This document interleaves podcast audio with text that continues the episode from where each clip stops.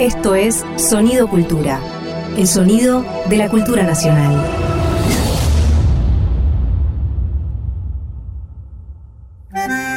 Un perfume de arrabal flota en el aire de la radio.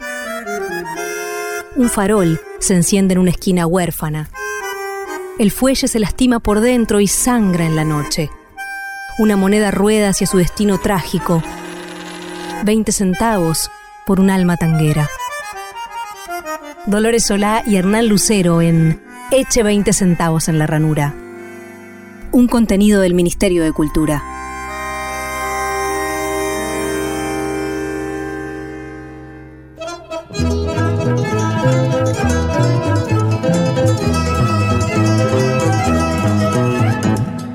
Pesar de las alas sucia y oscura, de gentes y de lámparas luminosas, si quiere ver la vida color de rosa, eche 20 centavos en la ranura. Hola, buenas tardes, buenos días, buenas noches. Esto es Eche 20 centavos en la ranura, el programa de tango de Sonido Cultura del Ministerio de Cultura de la Nación Argentina. Mi nombre es Dolores Solá y voy a presentar, acá está conmigo mi compañero Hernán Lucero. Hola Dolores, hola oyentas, oyentes de todo el país.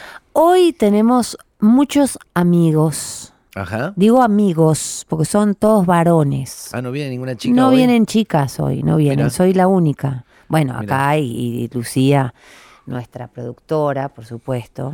Cari no vino, no, está viniendo Cari Cari, no le mandamos un Está beso grande a malita. Cari. Está Y ya malita. que estamos, mira, vos y yo somos dos ingratos, Sí, somos unas bestias. porque nunca, nunca mencionamos ni a Lucía, Sí, ni a Karina, sí. ni a Santiago, nuestro operador. Qué nunca, barbaridad. nunca lo hacemos. ¿Será nunca. por eso que nos tratan mal los tres? Y no sé, Puede ser, ¿no? y puede ser. Qué bestias. ¿Por qué Bueno. no lo hacemos? No sé, porque somos dos. Yo no tengo experiencia en la radio, pero vos tenés mucha experiencia en la radio. Va, mucha experiencia. Años, mano. años, Lucero. Bueno, hoy tenemos amigos en Vuelve el Tango y tenemos una- un amigo también en La Posibilidad Infinita. Sí, ¿Querés presentar Vuelve el Tango para presentar rápidamente a nuestros amigos? sí, por supuesto, pero que mejor lo haga Lorza, ¿no? Sí, a Lorza lo hace mejor. Es cierto. Sí. Adelante. Me leyó una gitana en la borra del café que vuelve el tango. Y que vuelva nomás si está en su casa. Bienvenida de mates y gorriones. Bienvenida de vinos y de farra. Por su primer amor, que fue milonga. De su primer amor, que fue guitarra. Y como bien dice Alorza, el tango. El tango está volviendo, el tango siempre vuelve. El tango vuelve de la mano de los intérpretes y en este caso viene de la mano de, unos compañeros míos, compañeros de ruta. Yo puedo decir que son compañeros de ruta, porque hace cuánto hace, compañeros, que nos venimos cruzando y venimos compartiendo la música y las canciones. Voy a pedir un aplauso grande para las bordonas.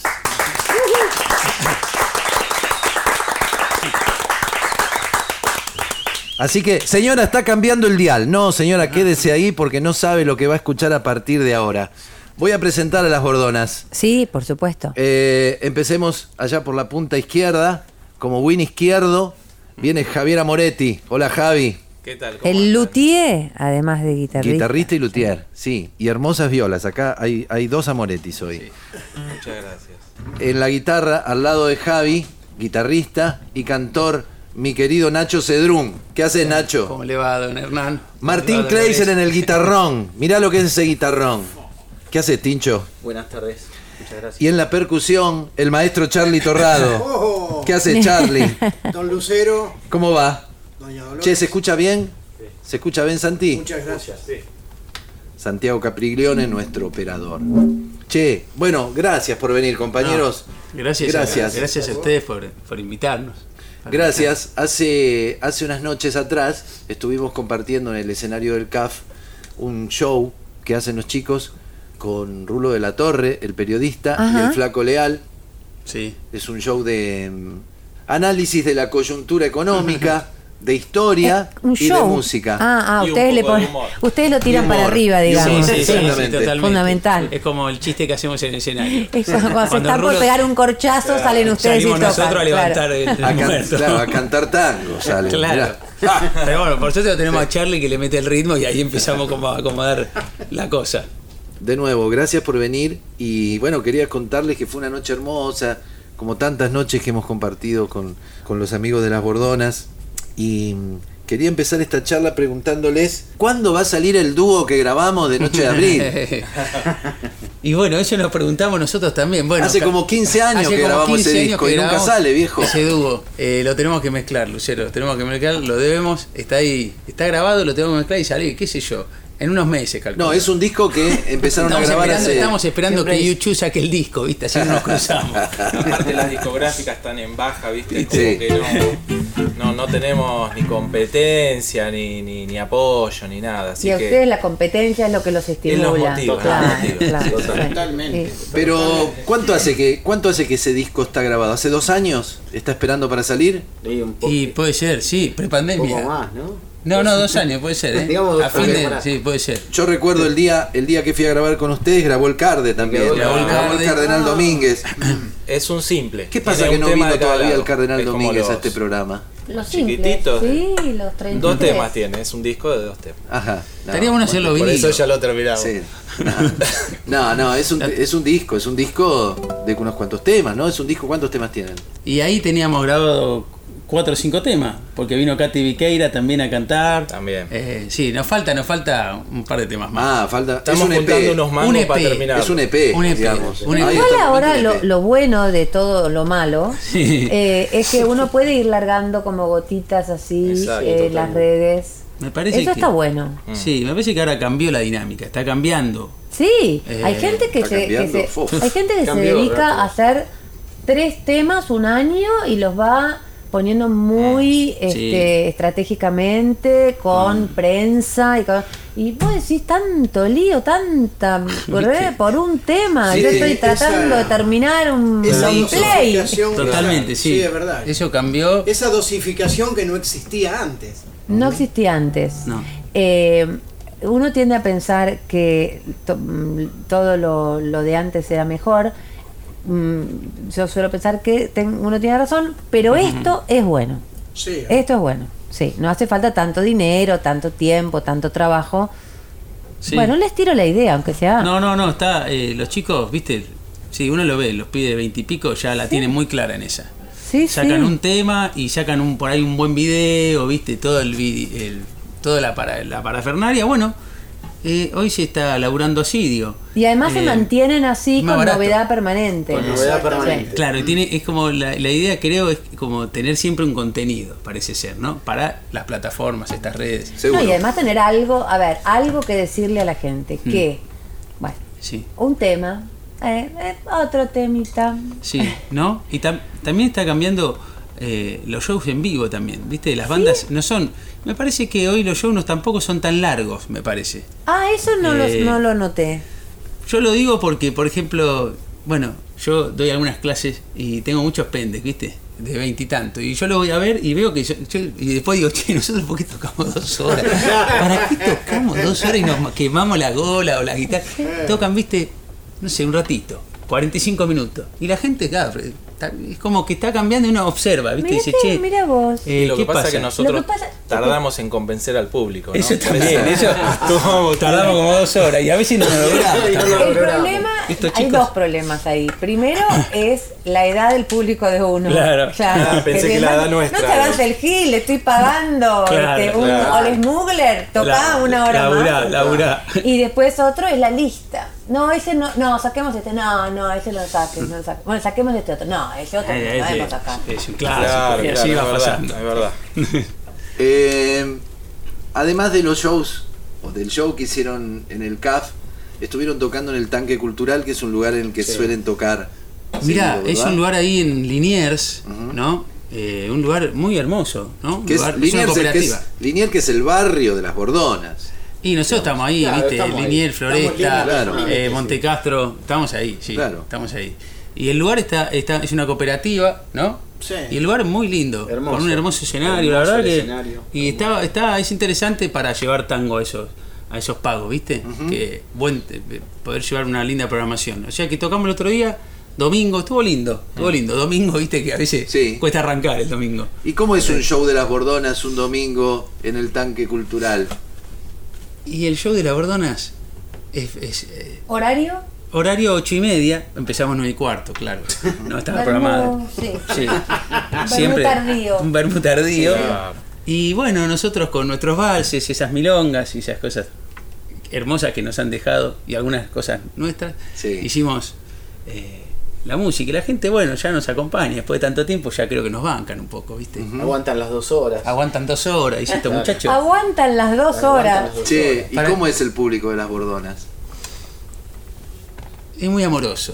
Lo primero que pienso es eso. Es muy verdad. heterogéneo, ¿eh? porque hay Sí. gente Ah, sí. joven también. Mm. Es variado, es variado. Variado. Porque las Bordonas tienen 20 años, ¿tiene el grupo? Sí, Sí, 99, sí, sí. en el 99. Sí, 22. Del 99. 22 años. En el 99, yo tenía 19. Vos, ibas al séptimo grado, Nacho. Yo iba al quinto grado y era un Eras raro. un niño viejo. Yo era un raro, sí, era un niño viejo porque yo en, el momento Vol- era en raro. en los Volkman escuchaba a Corsini y, No. y escuchaba a Magaldi y escuchaba a Gardel. Sí. ¿Viste? Está bien, yo escuché antes, había escuchado Los Redondos, me gustaba, me gustaba el, el rock. ¿no? ¿Te gustaba el rock? ¿Te sí, gustaba? me no, bueno, me gusta, lo- me gusta, me gusta, me gusta el rock. Eh, Pero ya no me, no sé, qué sé yo, uno con los años va, lo va representando otras cosas. Pero el rock me gusta.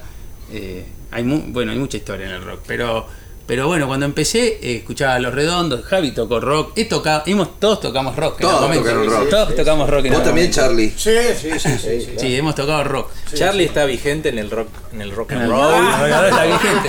No haber pasado Tremendo. ¿Estás tocando rock? Sí, sí, sí. ¿Con quién estás tocando, Charlie?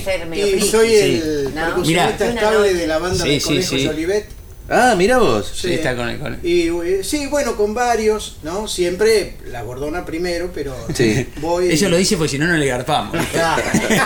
Claro, escúchame, conejo Jolivet. hice, hice una linda mini gira con Luciano Napolitano hace poco. No me Ah, digas. ¿sí? Sí, Mira. an- Ajá. ah, sí, sí, sí, sí. Antes de los incidentes, pero este, bien, lindo. Bueno, nosotros con Martín, por ejemplo, teníamos una banda y después y después sigue Javi, sino eh, que nos llamábamos sureños y, y nos pasaba algo los primeros años de la cuando arrancamos con la Bordona teníamos los sureños, ¿te Tenía, era las dos cosas. Entonces había tiempo, noches que era muy. Los un par de veces- una banda de rock. Una banda de rock, Una una banda de de rock así, rock and roll, ¿no? Pongámosle con. Entonces nos pasaba ¿Qué? algo Rock, lindo. and- rock and roll que es papo, esa onda. Sí, rock and roll era. Rolling- Rolling claro, Stone. Rhythm and Blues, ¿viste? Esa onda, pa. Sí. Yo solo quiero hacer. Esa onda, bueno. Y, y teníamos nuestras canciones, este, nuestras groupies teníamos, ojo. Eh, va. Ojo, que teníamos nuestras groupies. Bueno, fueron momentos gloriosos. Después vino todo lo demás. Perdón y es- después. El rock es más de groupie que, que el tango, Sí, ¿no? sí, sí. Maneja. Bueno, están las cu- cucunenas, pero son de Cucusa nomás. Claro. Sí, Este, cucunenas que llevan Mira. sus años, pero son las groupies de Cucusa. De Cucusa.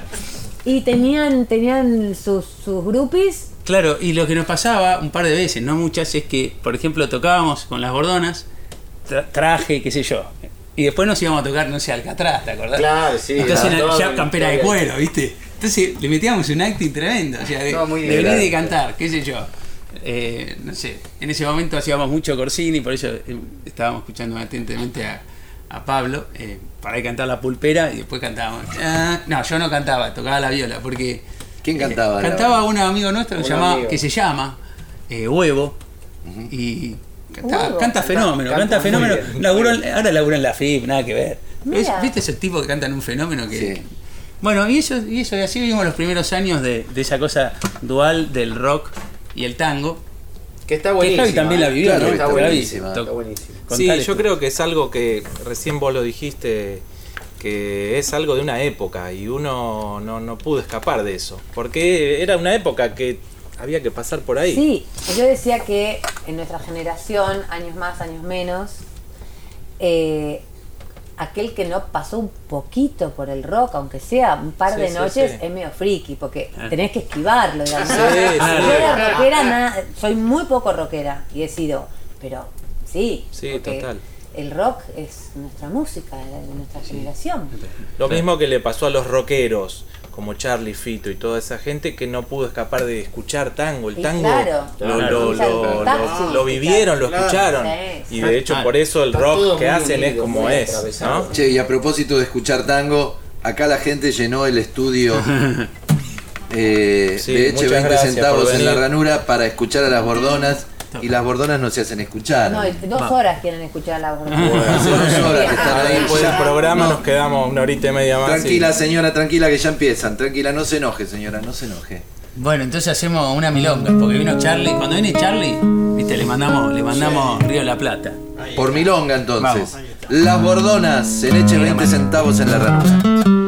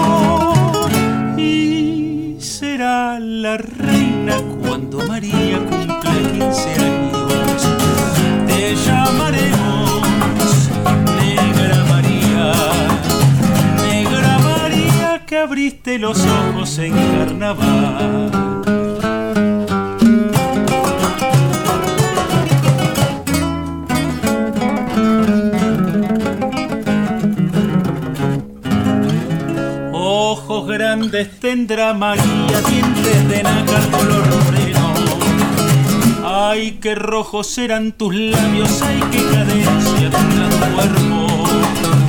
Vamos al baile, vamos María, negra la madre, negra la niña, negra, cantarán para vos las guitarras y los violines y los rezongos del bandoneón. Te Negra María, Negra María que abriste los ojos en carnaval.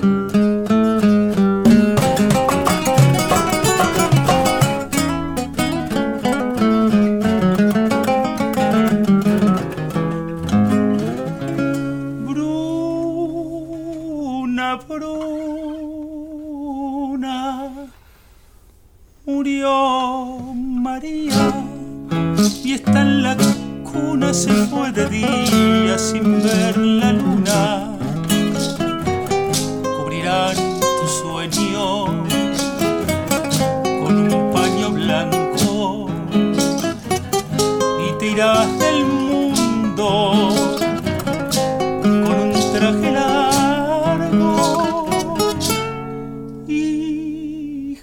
jamás ya nunca negra María tendrá 15 años. Te lloraremos negra María. Negra María que abriste los ojos en carnaval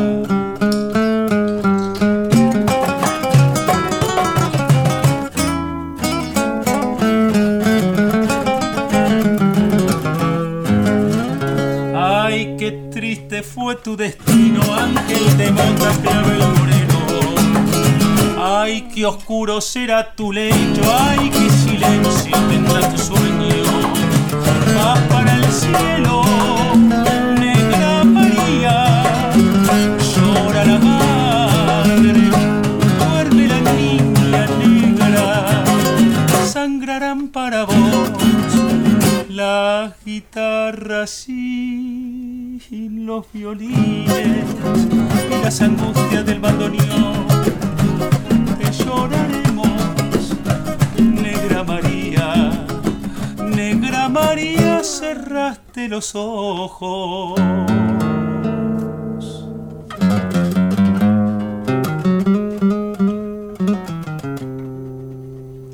En carnaval.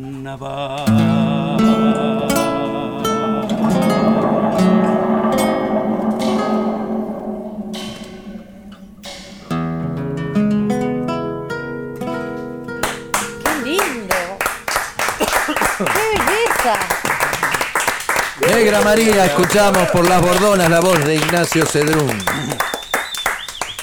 ¡Qué belleza! Compañeros, y, y bueno, y- pero ¿y cómo sigue, cómo sigue el asunto de las bordonas? ¿Cómo sigue el camino?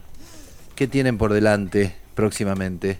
Y por delante tenemos ahora un show eh, el 7 de noviembre en San Martín, no me acuerdo el lugar, no sé si, si ustedes se acuerdan. En San Andrés. En sí, San Andrés. Café Jardín de San Café Andrés. Jardín. Ajá. Y, En San Martín, dice el tipo. y después, eh, bueno, estamos con esto de Rulo, que, que seguramente en noviembre, diciembre haremos otra fecha, hablamos Sí. el otro día con Rulo.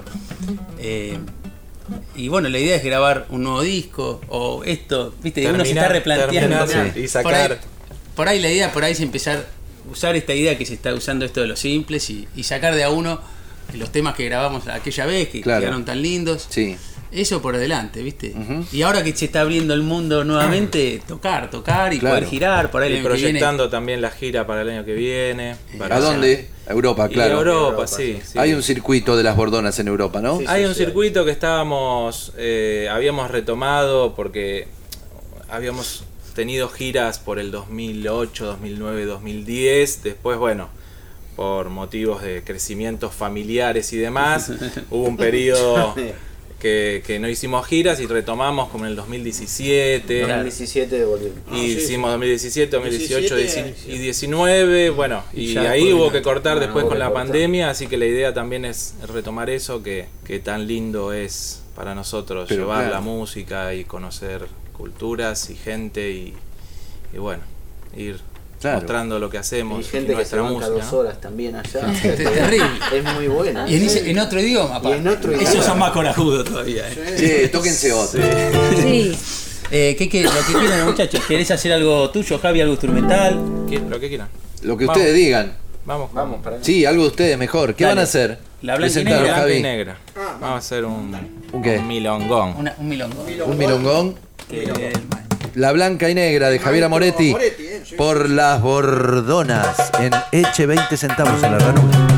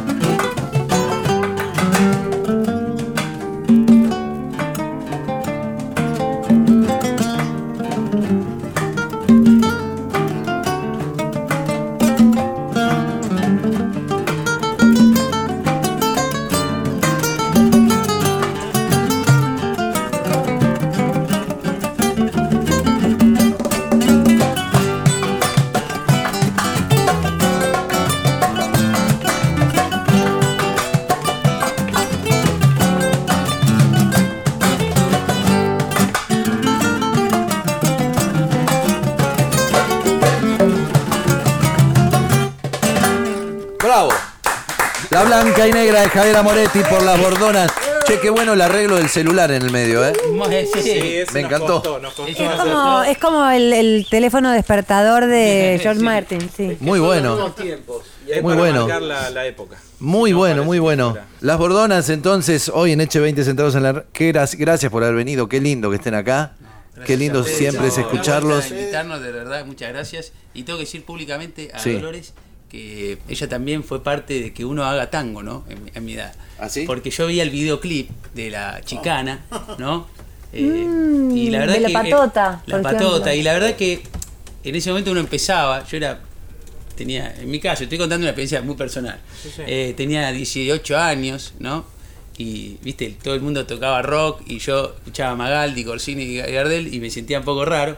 Y después cuando yo vi ese video de, de la chicana, eh, dije, pará, no estamos solos. Hay otro claro. Hay otro. Qué Y dije, y bueno, esas cosas a uno lo, lo- lo incentivaban para decir, che, bueno, se puede hacer tango, ¿viste? Porque en ese momento ahora cambió, y por suerte cambió, y bueno, se habla de una nueva generación y un montón de situaciones que ustedes ya saben, de más que no podemos charlarlo mucho, pero, pero en ese momento era como empezaba, empezaba una nueva, una nueva etapa, y, y yo era muy pibe y la verdad que era, era una, es- eras una referente, sos una referente, digo, te lo quiero decir Qué públicamente. lindo, muchas Eh, gracias. y bueno, Poco vieja me siento, pero me encantó igual, me encantó, Bueno, me Es que encantó. tango, No, no, bueno, no, pero el tango porque- joven es así, hasta los 80 sos, Hasta los 80 sos un somos- joven Bueno, por, eso me hice tanguera en realidad. Pero bueno. gracias, muchas No, no, gracias, no. Nacho. Che, cerramos este encuentro y esta charla con otra canción. Bueno, ¿Qué hacemos? ¿querés hacer Noche de Abril? ¿La hacemos? Y- Lo que- no. Dale, sí, vamos. Sí, dale. tengo acá, bueno, no vamos a decir a la gente tengo el machete porque no lo hacemos nunca. Vamos a hacer una canción criolla. Vamos. Eh, vamos a hacer de Enrique Santos Discépolo Claro. este aire de samba que se llama Noche de Abril. A falta de bombo o cajón. Charlie Torrado en la percusión, Martín Kreisel en el guitarrón, en la guitarra en este caso, Nacho Cedrún, guitarra y voz, Javier Amoretti en la guitarra, Las Bordonas. Y Hernán Lucero en la segunda voz.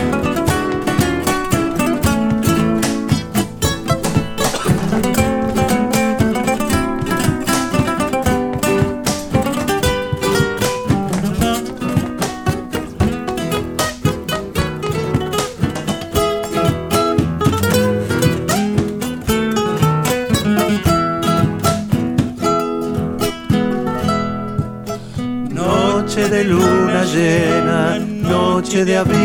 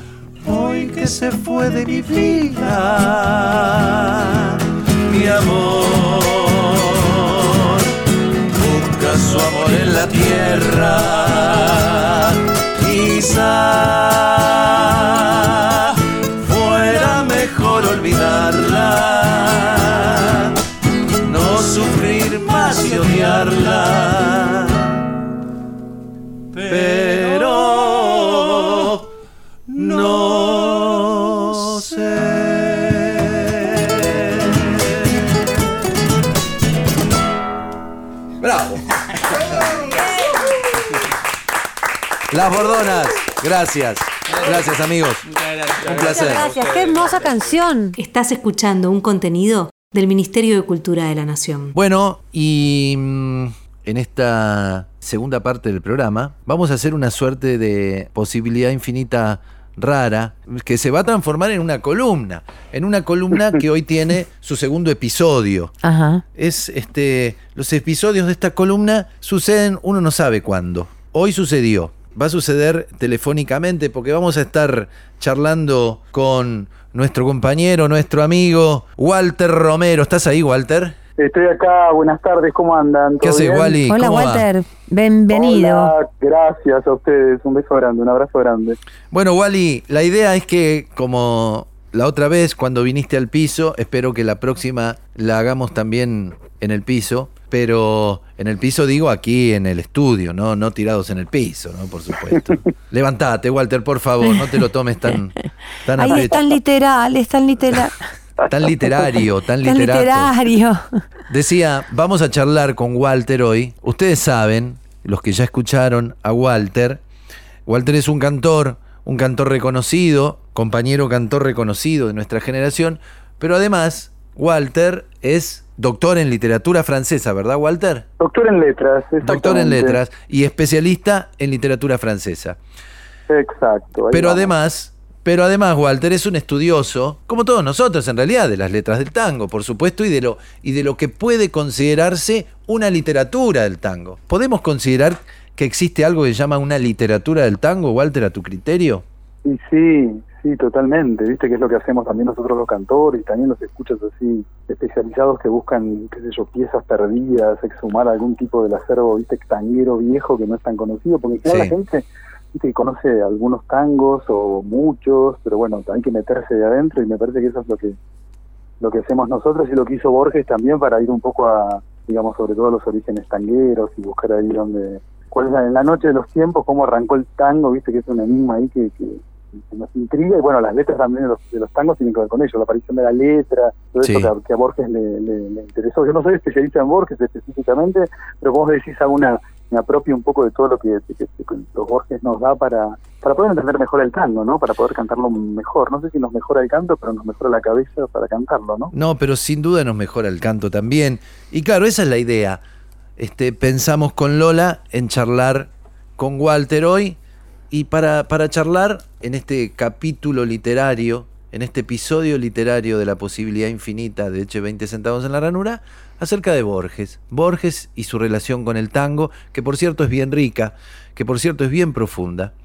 Y sabes, Walter, que me gustaría que empezáramos a charlar en aquel ensayo que escribió, de aquel ensayo, mejor dicho, que escribió Borges y que se llama Evaristo Carriego, ¿no? Sí. A mí me parece que Evaristo Carriego, siendo un poeta, lo digo con todo respeto y con, todo, con mucho amor, poeta menor, sin embargo, me parece, es el cántaro de inspiración en el que han bebido los grandes poetas del tango.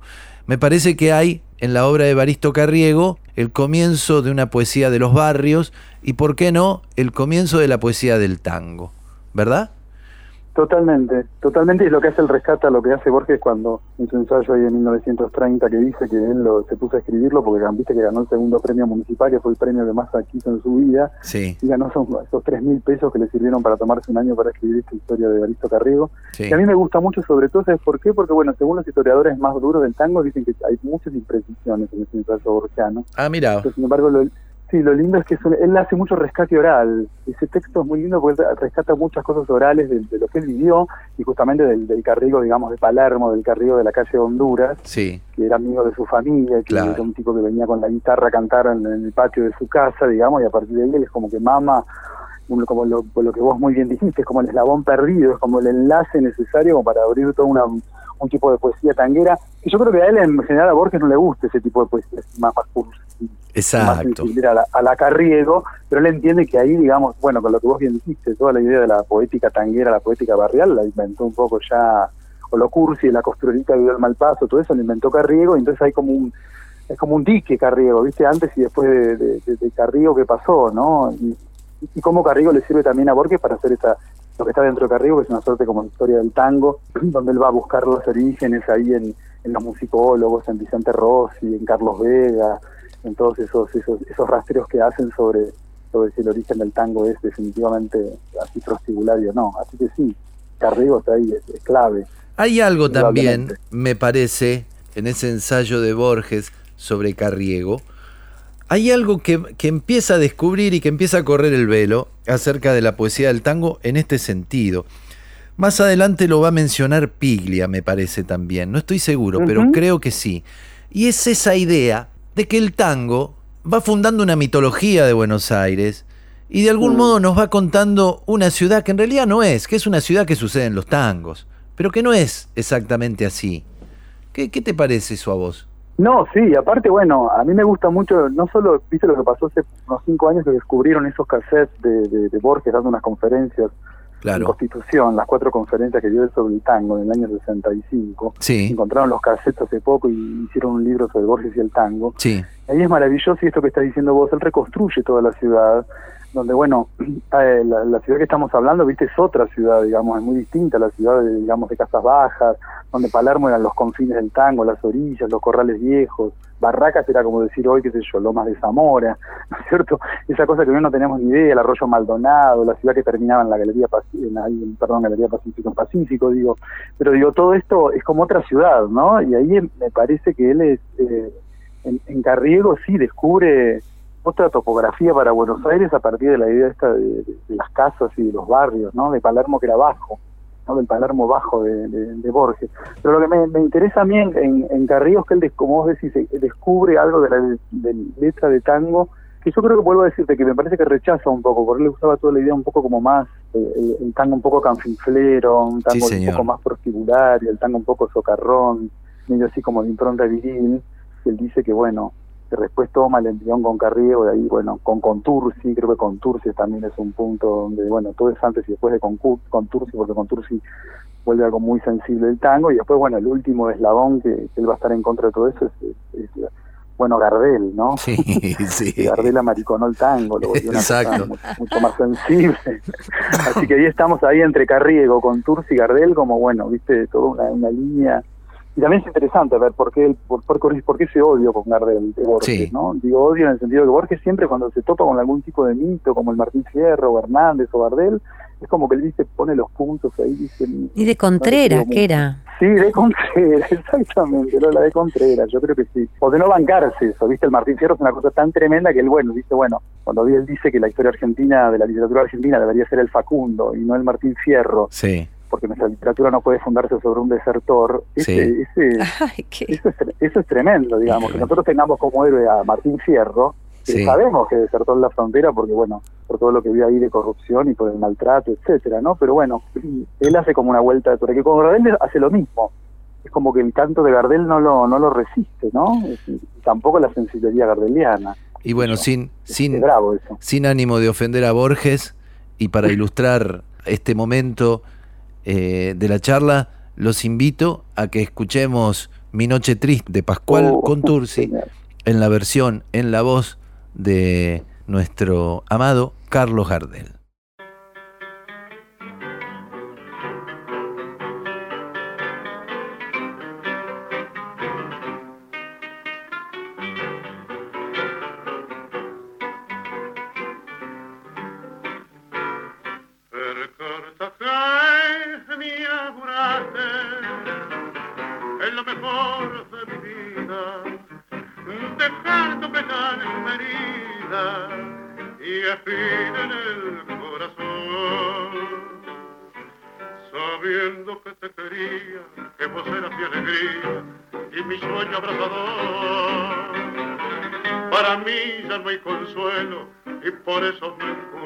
Olvidarme de tu amor.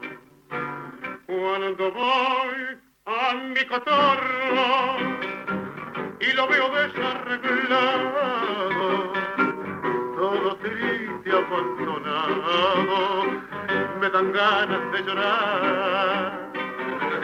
Me detengo largo rato campaneando tu retrato para poderme Me apuesto, no puedo cerrar la puerta porque dejándola abierta me hago ilusión que volver. Siempre llevo mi cochito para tomar con matecito como si estuviera vos. Y si viene a la catrera,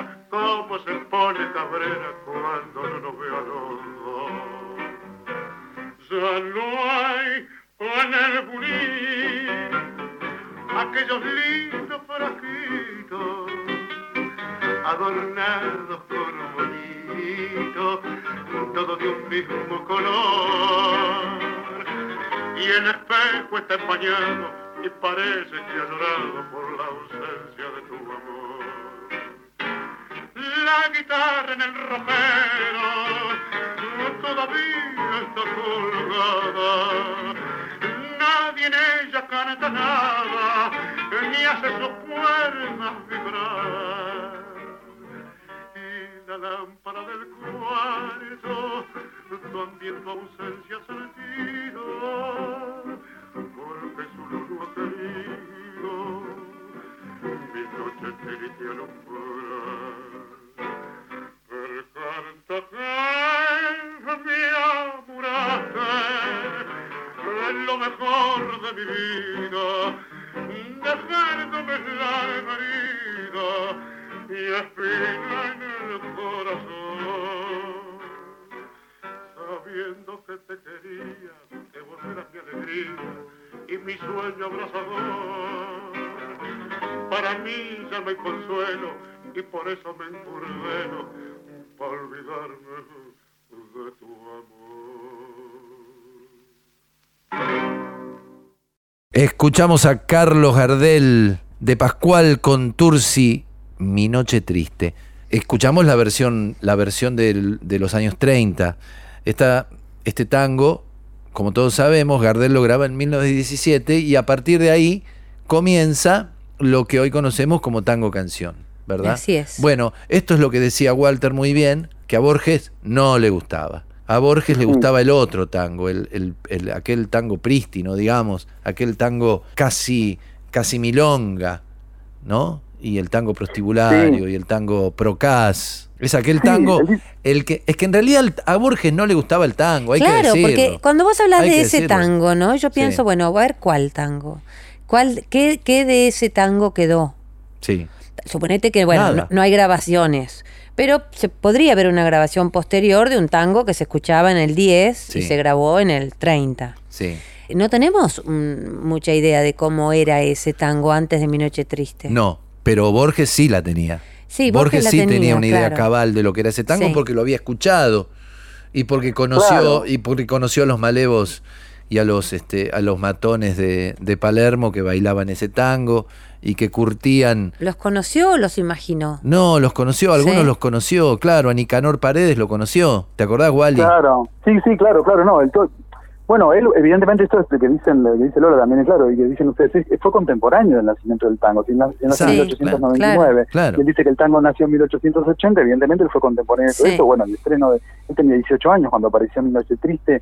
Mi Noche Triste es el primer tango, porque viste que hay versiones también de- que hablan de Flor de Fango, ahí también Sí. es Sí. debatida la, la cuestión. Pero no, yo creo que el tango que gustaba era el tango fostanfinflero, de, de medio procaz, medio obsceno, medio porno, digamos. Claro. Porque decía que el tango era una música que había partido, un ta- el tango es una música de las casas, ¿no? En el sentido de las casas, está hablando claramente del Claro. lupanar y de la, de- Sí. y de la Exacto. prostitución. Como Y dijo Lugones, como dijo Claro. Lugones, el reptil de Lupanar. El tango es el reptil de Lupanar. tremendo. Sí, también hay algo, a mí me parece ahí, medio mm, jodido en el sentido de dejarlo al tango en un lugar medio chiquito. El tango ese de lupanar y prostibulario y, y procas no tenía mucho futuro si no mutaba en otro tango más profundo, más filosófico, bueno, como lo hizo. Quedarse con eso me parece que, que, no sé, me, me parece que es como de medio de, de mezquino, ¿no? De, de- de- de- no sé, como si no le hubiera gustado el éxito del tango posterior y de ese ser argentino con a través del tango.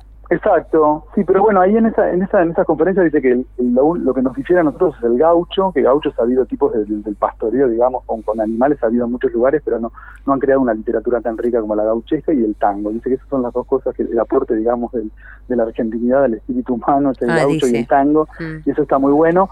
Pero sí, tenés razón, yo creo que algo algo no él no resistió algo de que, le- que no le cerraba con relación al tango cantado, no solo Gardel, sino también a los cantores en general, a nosotros en general, y también con el tango bailado. Él como esas experiencias le, le- le pasan por al lado, se queda con el tango un poco, los tangos primeros, eh, el flete, el cusquito, todos esos, eh, una noche de garufa, me parece que la chicana lo hacía, una noche de divino. garufa. Sí, Y después, Arolas. ¿qué más? Bueno, no sé, eh, el Apache argentino, el Don Juan. La cara de la luna, esas. Claro, la cara de la luna, exactamente, el, el fierrazo, el choclo, todos los tangos que referían a cosas así medio fálicas. Esa cosa un poco eh, de- divertida de, de Borges de, de- de aportar eso como como como la protohistoria, digamos, tanguera, antes de que venga todo lo que vendrá después, ¿no? De Mm. digamos.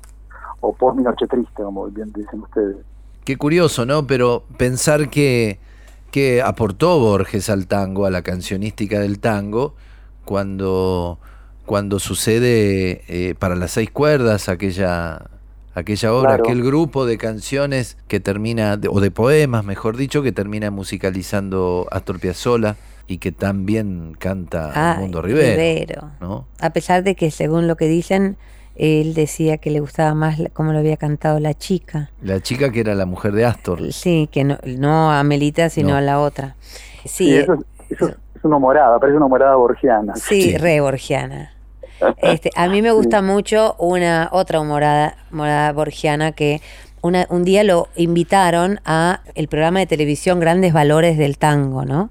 Entonces, en medio de toda esa cursilería que era Grandes Valores, y con Silvio Soldán, que hablaba del maestro y del maestro, y él estaba ahí en una mesita, ya absolutamente ciego, por supuesto, y rodeado de muchas mujeres ex- este, exuberantes, pomposas y qué sé yo, y todo, todo era muy poco estilo Borges, le cantó un cantor, uno, ¿no?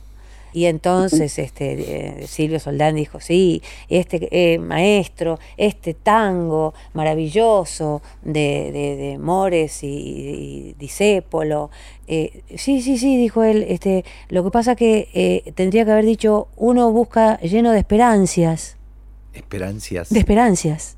El camino de los sueños prometió a sus ansias. Jodido, ¿entendés? fue el único comentario que le sacó. Lo estaban esperando como el oráculo, Claro, ¿viste? A ver claro, qué iba a decir. claro. Sí, debería haber dicho uno busca lleno de esperancias. Extraordinario. Es genial, es genial. Bueno, una de las cosas que estás diciendo, para mí uno de los libros más maravillosos es el Borges de Bioy, ese libro monumental de más de mil páginas, donde Bioy, Bioy Casares cuenta las noches en que la calle, en, que su departamento, en la calle Costa, donde vivía con Silvino Campo, iba a cenar Borges. ¿no? Y muchas de las partes de ese libro aparecen con hoy cena Borges. Y cuando terminaban de cenar, que eran platos bastante austeros, a gusto de la gastronomía, digamos, del estómago borgiano, escuchaban tangos, ¿no? Y ponen, escuchamos tangos, ¿no? Y a veces hay traducciones que son tremendamente así mordaces sobre los tangos que escuchan, sobre las barbaridades, las rimas tangueras, sobre las líricas tangueras.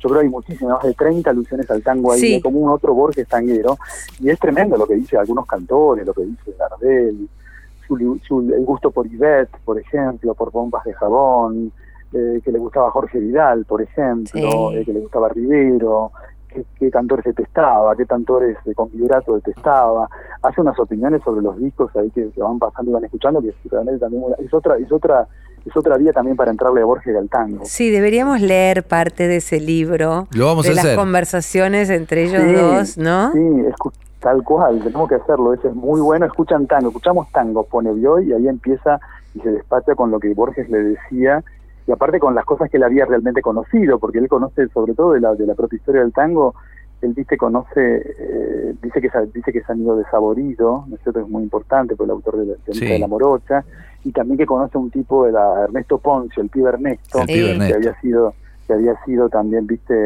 maleante, ¿no? Sí. Eh, eh, chorro, así que todo ese mundo del Lampa y del tango, que tiene que ver también con todos los cuentos de Borges que están inspirados también sobre el tema de los compadritos, de bueno, como dijo también Hernán, de, Nicanor Paredes, que le pone Nicanor, pero en verdad era Nicolás Paredes, Nicolás. para salvar a la familia, digamos, de la, de la, de la, Sí. de la AMPA, le, le cambia el nombre, y a Juan Muraña, ¿no? A, Sí. quien, a quien también dice haber tratado o, o por lo menos conocer la historia, digamos, de, de Juan Muraña. Y de Jacinto. Chiclana. Wally, Eh, sí, sí, Jacinto Chiclana, claro, inolvidable. Wally, se, se nos pasó la hora, se fue breve este, Sí, este encuentro muy. con Walter. Tenés que venir al piso la próxima, Walter.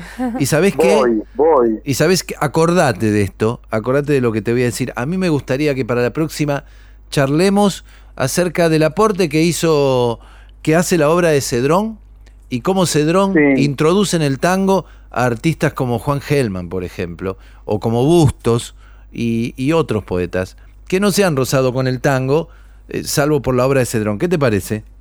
Me encanta el tema, me encanta el tema de Cedrón, todo el trabajo que hace en la poética argentina y la lírica. Me gusta mucho, te lo tomo. Bueno, dale, para la próxima Bueno, queda entonces hecha la invitación. lo hacemos. Dale, Lola, Lola Hernán, un beso enorme. Y, gracias. Abrazo Para. Wally, antes de irte, ¿con qué tema cerramos la charla entonces? y cerremos con el, con el guapo, con mi recitado de Carriego. Muy ¿Por qué bien, no? dale. Cerramos con tu recitado de Carriego. Chau, Walter, un Abrazo. abrazo. Un abrazote, gracias. Chau. Y nos vamos. Así y nos nos vamos. vamos. Nos vamos así, a- escuchando a Walter. Romero recitando el guapo de Evaristo Carriego. Así es. Hasta la semana que viene. Adiós. El barrio la admira. Cultor del coraje conquistó a la larga renombre de osado. Se impuso en cien riñas entre el compadraje y de las prisiones. Salió consagrado. Conoce sus triunfos y ni aún le inquieta la gloria de otros, de muchos temida, pues todo el Palermo de acción le respeta y acata su fama, jamás desmentida. Le cruzan el rostro de estigmas violentos, hondas cicatrices, y quizá le halaga llevar imborrables adornos sangrientos, caprichos de hembra que tuvo la daga.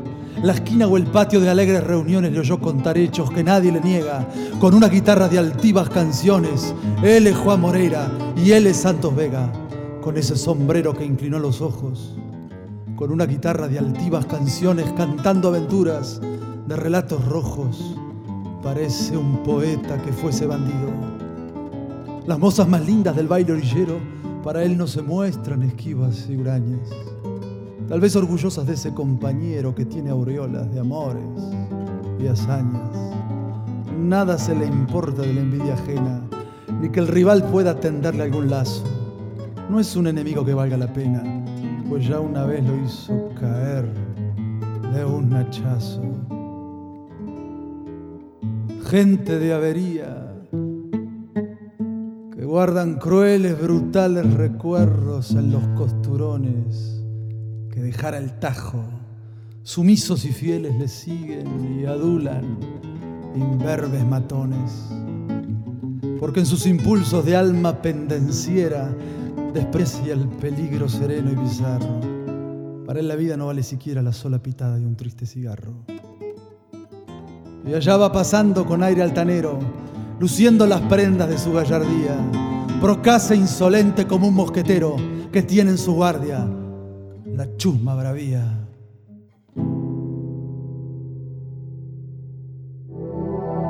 Fue una producción del Ministerio de Cultura.